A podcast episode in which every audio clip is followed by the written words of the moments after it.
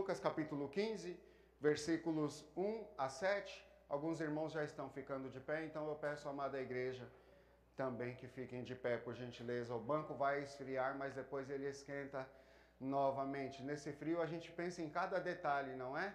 Você vai levantar e já olha, o banco está esfriando aqui.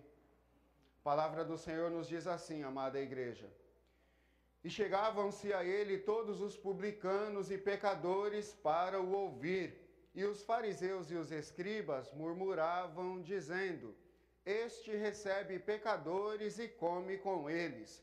E ele lhes propôs uma parábola, dizendo: Que homem dentre vós, tendo cem ovelhas e perdendo uma delas, não deixa no deserto as noventa e nove, e não vai após a perdida até que venha a achá-la? E achando-a, a põe sobre os seus ombros gostoso. E chegando à casa, convoca os amigos e vizinhos, dizendo-lhes: Alegrai-vos comigo, porque já achei a minha ovelha perdida. Digo-vos que assim haverá alegria no céu por um pecador que se arrepende mais do que por 99 justos que não necessitam de arrependimento. Pai Santo, nosso eterno Deus e Pai que está nos céus, nos ajude, meu Deus. Nos ajude neste momento. Aquece o nosso coração, alimenta, ó Deus, a nossa alma com a tua palavra.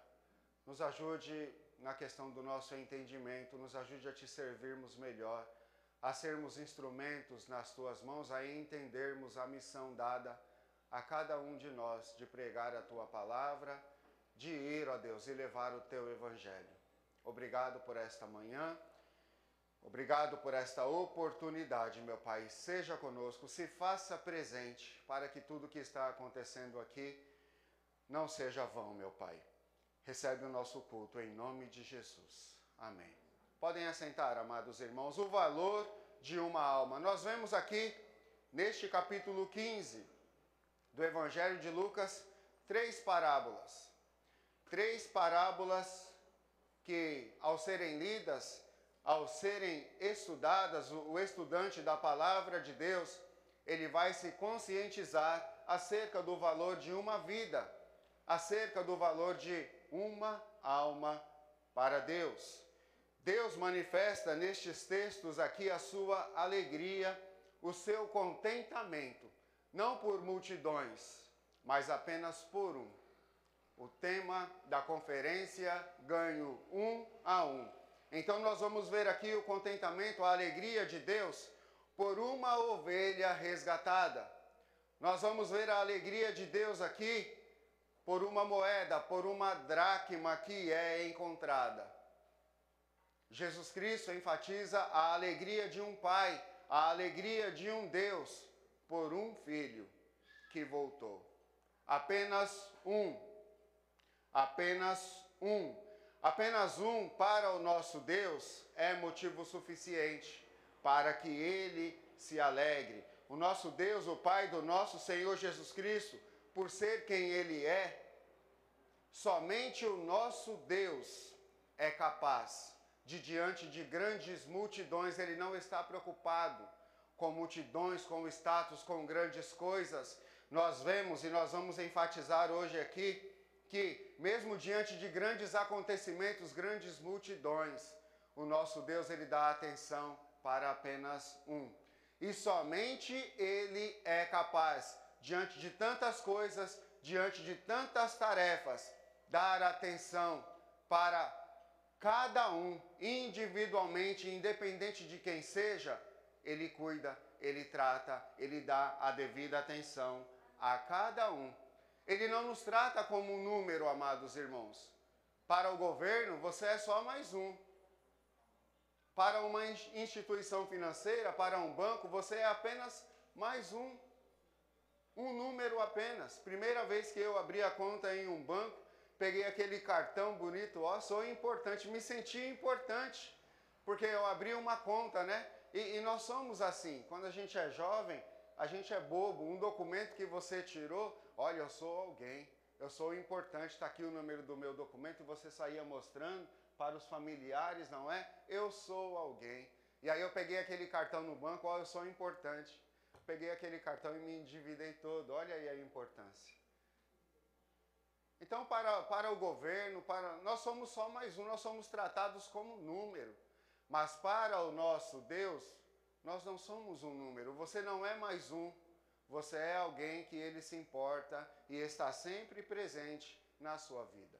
E só ele, volto a enfatizar, só o nosso Deus, nenhum outro Deus destes inventados por aí tem a capacidade de agir como o nosso Deus, porque só ele é onisciente, só ele é onipresente, só ele está em todos os lugares, só ele sabe todas as coisas, só ele é onipotente, só ele pode todas as coisas, então ele é capaz de dar atenção, eu volto a dizer. Você que está aqui esta manhã, você que nos acompanha à distância é pai, principalmente você que tem vários filhos, eu duvido. Eu duvido que você ainda não ouviu. Essa liberdade é boa, né, pastores, de poder sair daqui. Eu duvido que você ainda não ouviu de um filho seu, você que tem vários filhos. O meu pai dá mais atenção para fulano do que para mim. Eu duvido que um filho seu nunca se queixou disso. O meu pai me ama mais fulano do que a mim. E muitas vezes é, esta acusação, é, essa situação, ela é levantada com razão. Muitas das vezes o nosso filho ele tem razão, por quê? Porque nós somos falhos. Nós muito dificilmente nós vamos conseguir em um âmbito social amplo dar atenção a tudo que é necessário. Sempre nós vamos nos esquecer de algo. Quando você vai agradecer, quando você vai fazer menção de um evento que acontece aqui na igreja, você Quase sempre você não quer se arriscar a citar os nomes das pessoas porque você vai se esquecer de alguém. Mas o nosso Deus não é assim. Ele não se esquece, ele trata individualmente, ele não despreza ninguém, amados irmãos. A patroa da Viviane, da minha esposa, ela deixou conosco por alguns dias, por conta de uma viagem que ela precisou fazer, uma cachorrinha. Uma graça. Que raça que é aquela cachorra? Maltês Micro, até o nome dela é chique. Ficou com a gente lá uma gracinha, irmãos, não deu nem vontade de devolver a cachorra.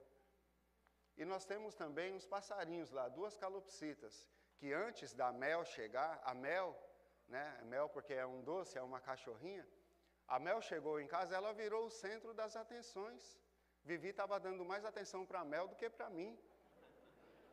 Aquelas calopsitas que nós temos, elas são, na verdade, mais do Luiz Henrique. É ele que tem a responsabilidade de cuidar e dar atenção. Pergunta para ele se ele deu atenção para as calopsitas dele enquanto a Mel estava em casa. De maneira, a Mel virou. Aí agora a Mel foi, foi voltou para a casa dela, agora ele voltou a dar atenção. Então é uma coisa que eu apliquei, que a gente observa e a, e a gente percebe que nós agimos dessa maneira, irmãos. Mas Deus, ele não despreza. Um que seja, ele dá atenção. Deus, ele sabe, ele conhece cada ser, cada um de nós. Ele não despreza. E nós precisamos aprender com ele, amados irmãos. Ele poderia ter criado uma multidão de uma vez. Vamos fazer aqui 100 homens. Já vamos fazer logo o casal de uma vez? Já vamos fazer aqui mil homens, vamos criar uma nação de seres humanos aqui, semelhantes a nós.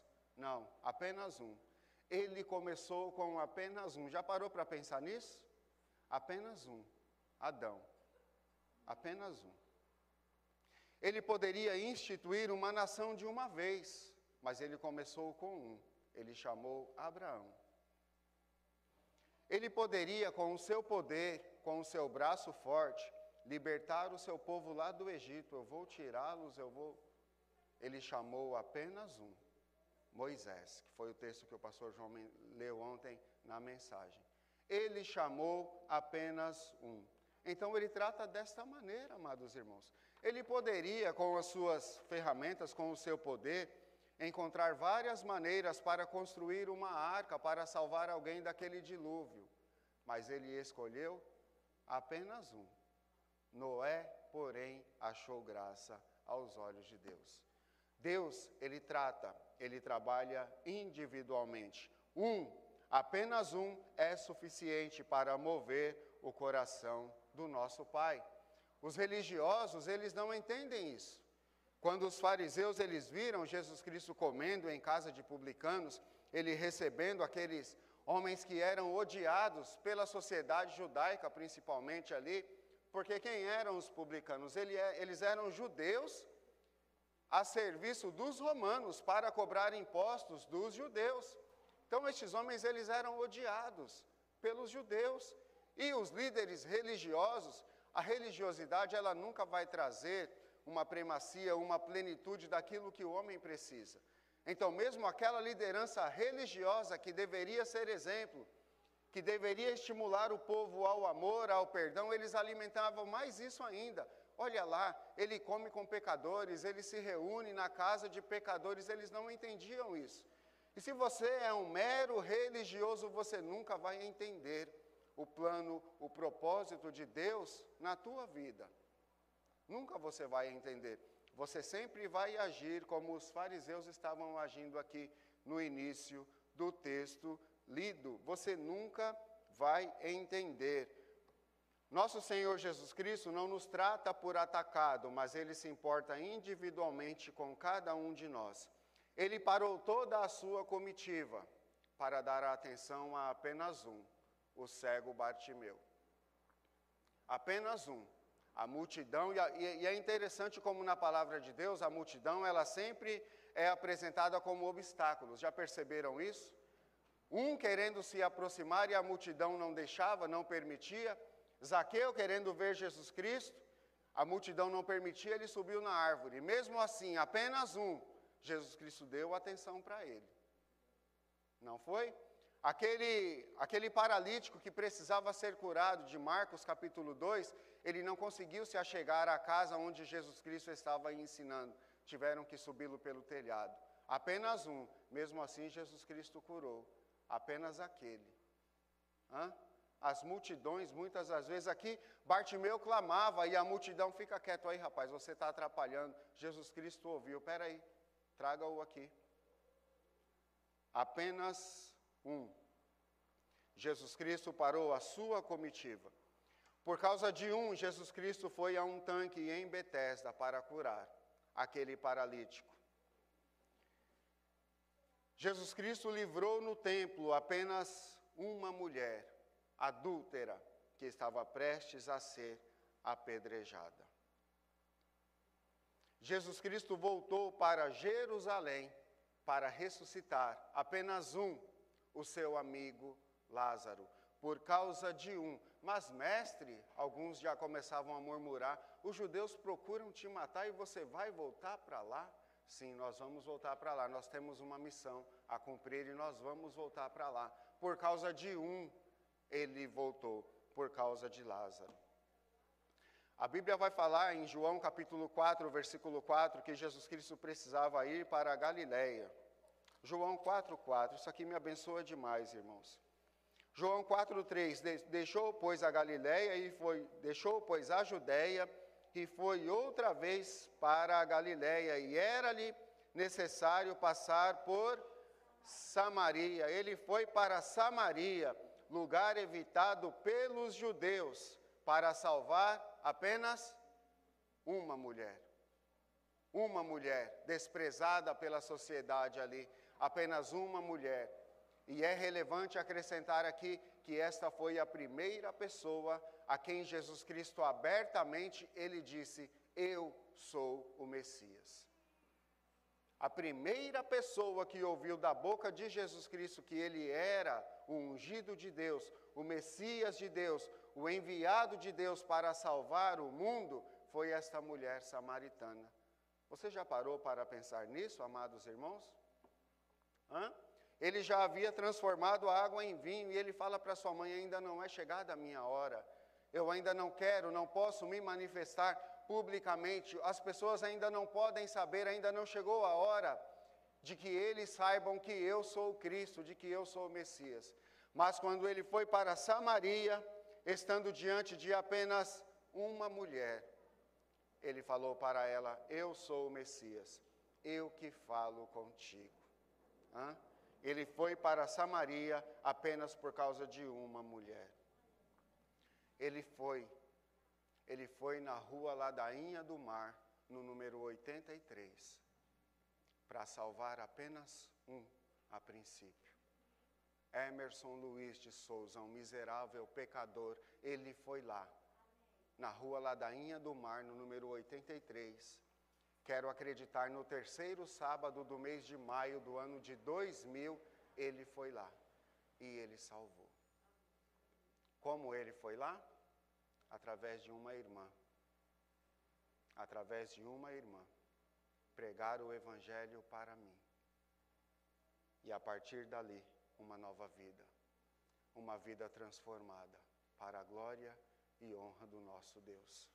Ele já foi na tua casa? Já foi no teu endereço?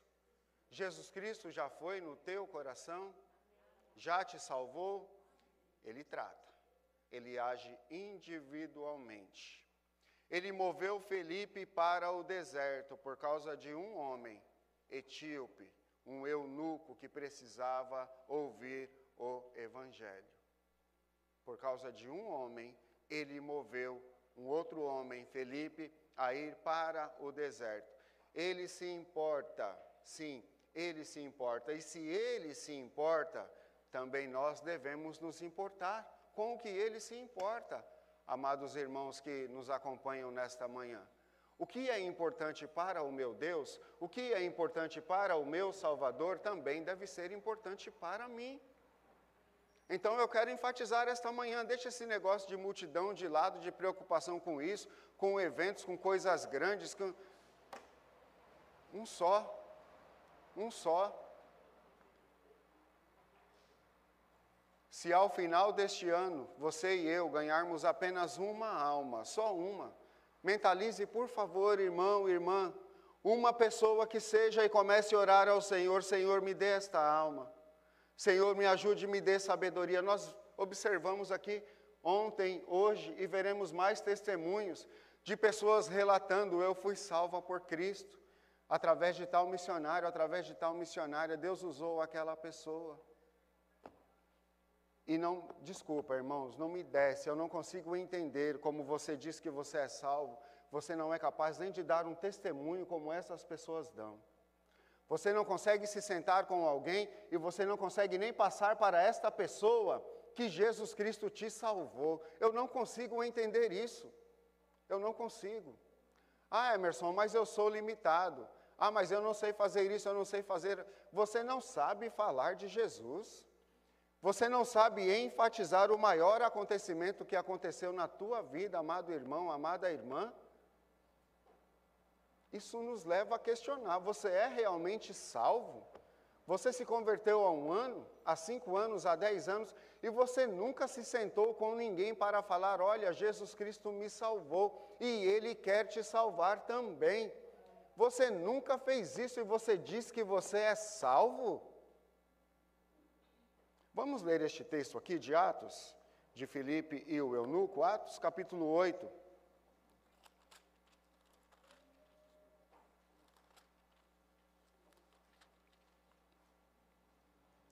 versículos 26 a 38.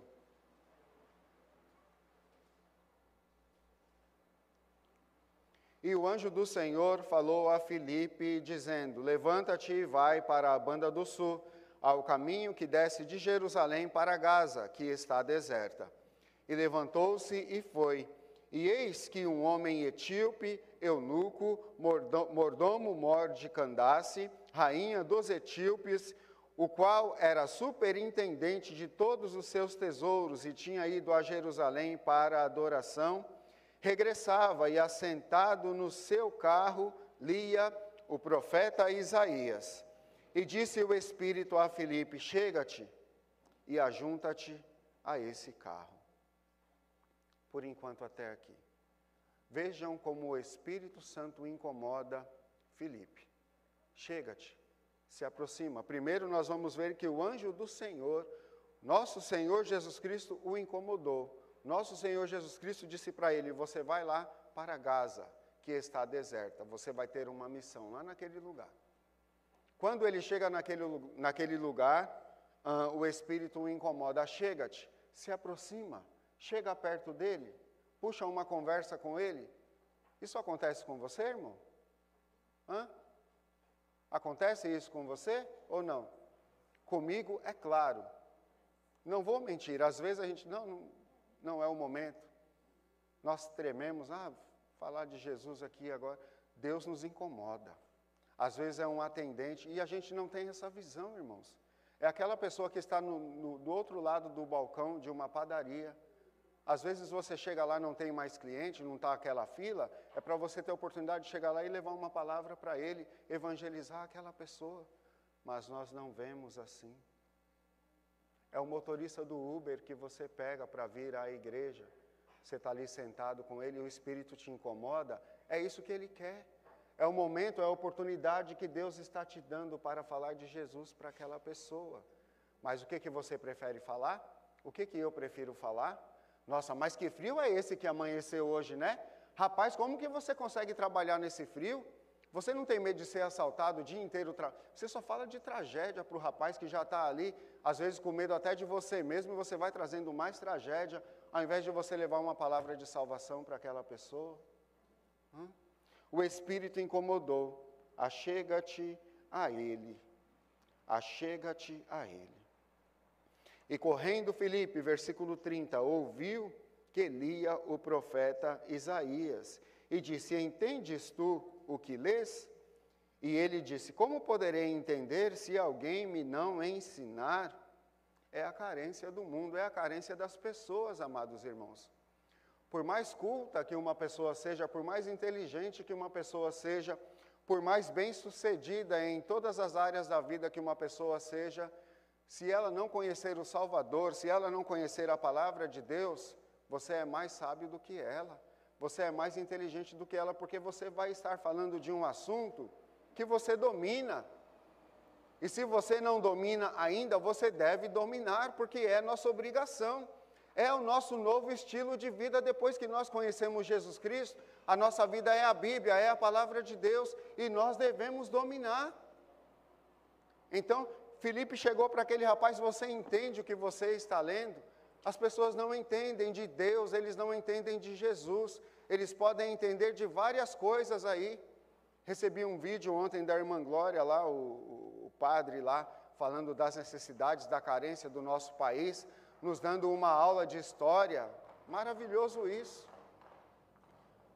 E, e, nós devemos, eu, eu entendo, nós devemos nos preocupar sim com a nossa nação, com o rumo que a nossa nação toma, mas eu quero dizer que a, a nossa nação final não é essa aqui não. O nosso lar é o céu, a nossa nação é o céu, e em se tratando do céu, nós devemos dominar todos os assuntos que envolvem o céu com propriedade, amados irmãos. Então, eles não entendem, mas nós entendemos, e nós temos capacidade vinda de Deus para levarmos essas pessoas a conhecerem o Senhor Jesus Cristo. E rogou a Filipe que subisse com ele e se assentasse. Versículo 31 ainda, tá, irmãos? E rogou a Filipe que subisse com ele.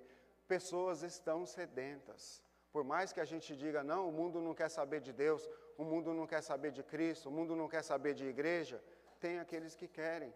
Só precisam de uma oportunidade para ouvir realmente a verdade. E nós somos detentores da verdade, mas não para guardarmos para nós para levarmos para estas pessoas. E o lugar da escritura que lia era este: foi levado como a ovelha para o matadouro, e, como está mudo o cordeiro diante do que o tosquia, assim não abriu a sua boca. Na sua humilhação foi tirado o seu julgamento. E quem contará a sua geração? Porque a sua vida é tirada da terra. E respondendo o eunuco a Filipe, disse: Rogo-te. Olhem, irmãos, vejam o desejo, vejam a sede, vejam a necessidade, amados irmãos. De quem diz isto o profeta? De si mesmo ou de algum outro? Então Filipe, abrindo a sua boca e começando nesta escritura, lhe anunciou quem? Jesus. Jesus, não é a minha vida, não é, sabe, não é a minha empresa, não é nem a minha igreja, não é nem o meu pastor, não é nem o meu líder espiritual, é Jesus que nós devemos anunciar. É difícil entender isso? É difícil. É difícil falar de Jesus, amados irmãos. Será que é difícil? E indo eles caminhando, chegaram ao pé de alguma água e disse o eunuco: Eis aqui a água. Quem impede que eu seja batizado? E disse Filipe: É lícito, se crês de todo o coração. E aqui é maravilhoso demais. E respondendo ele, disse: Creio, creio que Jesus Cristo é o Filho de Deus. Não tem, irmãos. Não tem coisa mais maravilhosa. Quem já passou por isso sabe o que eu estou falando. Não tem nada mais maravilhoso, mais compensador do que você falar de Jesus Cristo para alguém e esta pessoa dizer: Eu quero, eu aceito Jesus. E você falar para ela: Então nós vamos orar. E você se colocar de joelhos e você ouvir aquela pessoa Deus, perdoa os meus pecados do jeito dela, com toda a dificuldade que ela tem. Jesus, entra no meu coração, escreve o meu nome no livro da vida. Eu quero ir para o céu. Eu aceito Jesus Cristo como meu Salvador. Já passou por isso? Não tem. Não tem nada mais compensador do que você ser usado por Deus para levar o Evangelho e esta pessoa aceita Jesus Cristo ganho um a um. Versículo 38, e mandou parar o carro para tudo. O momento é tão importante, para tudo. Dá uma pausa na vida da pessoa. Por um instante ali a pessoa, ela faz uma reflexão de tudo aquilo que ela já viveu. E quando a gente para para fazer esse tipo de reflexão, a gente leva uh, a pensar algumas coisas. Quantos de nós, eu sou um destes, eu me incluo, por quantas vezes eu já falei, não só pensei, mas eu já falei, eu sou, eu sou um fracassado. Quantas vezes eu não pensei, eu não valho nada. Ninguém me ama, ninguém se importa comigo, eu não consigo nada na vida. E aí para o carro, é aquele instante em que você para e você faz uma reflexão e você entende, peraí, as coisas não são bem assim tem alguém que se importa comigo, alguém que consegue me ver, Emerson, como ninguém mais me vê. Alguém que me entende, que me conhece, que me ama como ninguém mais me ama. Alguém que deu a sua vida para morrer em uma cruz para me salvar. O carro para. E a partir dali você passa a seguir uma viagem para outro rumo e mandou parar o carro, e desceram ambos à água, tanto Filipe como o eunuco, e o batizou. Apenas um, apenas uma alma. Você que é um crente, por que você está vivo? Você para para pensar assim: qual é o sentido da minha vida? O que, que me move? O que me motiva? O que me traz entusiasmo em minha vida hoje? Por que você está vivo? Vou acrescentar: para que você está vivo? Qual é o propósito da tua vida? Porque você acha que Deus ainda tem te preservado? Vários têm partido, principalmente no tempo que nós temos vivido aí, não é? Nossos entes queridos, temos chorado, temos nos entristecido, temos orado mais, temos clamado pelos nossos. Mas a Deus, alguns, aprove a Ele, Ele está recolhendo alguns. O pastor João está preocupado aí, já pensando que é o arrebatamento da igreja e ele está ficando. Por que, que o senhor está ficando, pastor João? Por que, que o senhor ainda não foi arrebatado? Por que, que Deus não me recolheu ainda? Por que Deus não te recolheu ainda? Você para para pensar nisso e analisa. O que Deus quer que você faça? Por que Ele te preserva em vida ainda? Para que você conquiste os seus sonhos? como a, a teologia da prosperidade, a teologia do coaching vai enfatizar aí? Não, eu preciso alcançar os meus objetivos e eu vou atrás deles. Por isso, Deus, olha, eu agradeço a Deus porque Deus não me levou ainda, porque eu vou fazer isso, eu vou fazer aquilo. Sempre o teu plano, nunca o plano de Deus. Por que, que Deus tem te preservado, irmão? Deus ele quer te usar, preste atenção. Deus ele quer te usar para você ganhar uma alma que seja. Parece pouco? Nós vemos na palavra de Deus que a festa nos céus por cem pecadores que se arrependem. Foi isso que nós vemos em Lucas? Um pecador. Um pecador, uma pessoa que você leva ao conhecimento de Cristo, existem festas, acontecem festas nos céus por um pecador que se arrepende. Por isso que nós lemos lá em 1 Pedro que os anjos desejam bem atentar quando se trata do evangelho. Não é que eles queriam pregar, não, tá, irmãos? Às vezes a gente entende, não, porque os anjos queriam descer do céu para vir aqui pregar o evangelho, nada disso. A ênfase ali é que os anjos eles estão sempre atentos. Vejam, eles aprendem com o nosso Deus, com o nosso Pai, a importância da individualidade. Quando eu me converti, só eu me converti, houve festa no céu por minha causa. Um pecador. Por isso que fala lá em Pedro que os anjos eles estão bem atentos à nossa vida, ao evangelho, quando o evangelho é pregado para alguém. O anjo está ali, opa, ele tomando uma decisão, nós vamos fazer festa aqui no céu, porque é um pecador que se arrependeu, é uma pessoa que entregou a sua vida para Cristo. É um só. Mentalize, por gentileza, por favor, nós não precisaríamos clamar, mas esse clamor é para cada um de nós nesta conferência missionária. Uma pessoa só, só um. Mentaliza aí, meu irmão. Peça para Deus te dar apenas uma alma. Pare um pouco de orar mais por outras coisas mais fúteis. Jesus Cristo, ele fez tantas coisas aqui na terra, tantas coisas. Mas ele se virou para os seus discípulos e ele falou: Vocês vão fazer coisas maiores do que as coisas que eu faço. O que Jesus Cristo estava querendo dizer é que as obras que vocês vão fazer, elas vão render salvação para a vida das pessoas. Porque Jesus Cristo ele fez muitas coisas, ele curou pessoas, mas nem sempre, tá? Aquela cura resultava em salvação. Tem um exemplo que ele curou dez, não foi? Só um voltou para agradecer e esse que voltou nem era judeu. E aqueles que não voltaram, será que eles foram salvos através daquela cura? Hã?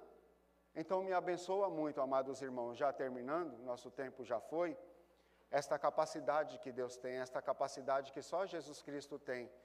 Ele nunca tratou, nem, nem com os seus discípulos, ele chamou doze, mas ele tratava com cada um deles de maneira individual. Percebam isso. Ele se assentava com eles e ele falava: Com você vai acontecer isso. Olha, você toma cuidado. Lembram? Pedro, Senhor, eu vou te seguir se for preciso. Ah, rapaz, rapaz, individualmente, Aí ele falou de João, aí causou ciúme, mas por que com ele vai ser assim comigo vai ser diferente? Ele tratava individualmente e ele trata individualmente com cada um de nós. Então entenda, mesmo aqueles, ah, Judas Iscariotes, ele pensava, não, ele não me vê, ele não observa. Por isso as coisas que Jesus Cristo fazia, como eu falei no começo da mensagem, ele não entendia. Era apenas mais um, era um religioso que estava andando com Jesus ali, por isso ele não conseguia perceber a importância de tudo que acontecia em volta de Jesus. Quando alguém foi ungir Jesus Cristo, ele falou que poderíamos pegar desse perfume e dar e vender e repartir para os pobres. E como tem gente preocupada com os pobres, não, entend, não entendem a missão de Jesus Cristo. Não entendem a missão de Jesus Cristo. Um a um, apenas um. Você não passa batido diante de Deus. Você não é mais um, você não é apenas um número. Você, individualmente, é alguém que Deus se importa. É alguém que Deus quer usar. Não, ah, mas Deus já usou o pastor, Deus já usou fulano, fulano foi lá falar, então está tudo certo. Não, Ele quer usar você. Ele quer usar a mim para que a sua obra seja realizada. Amém?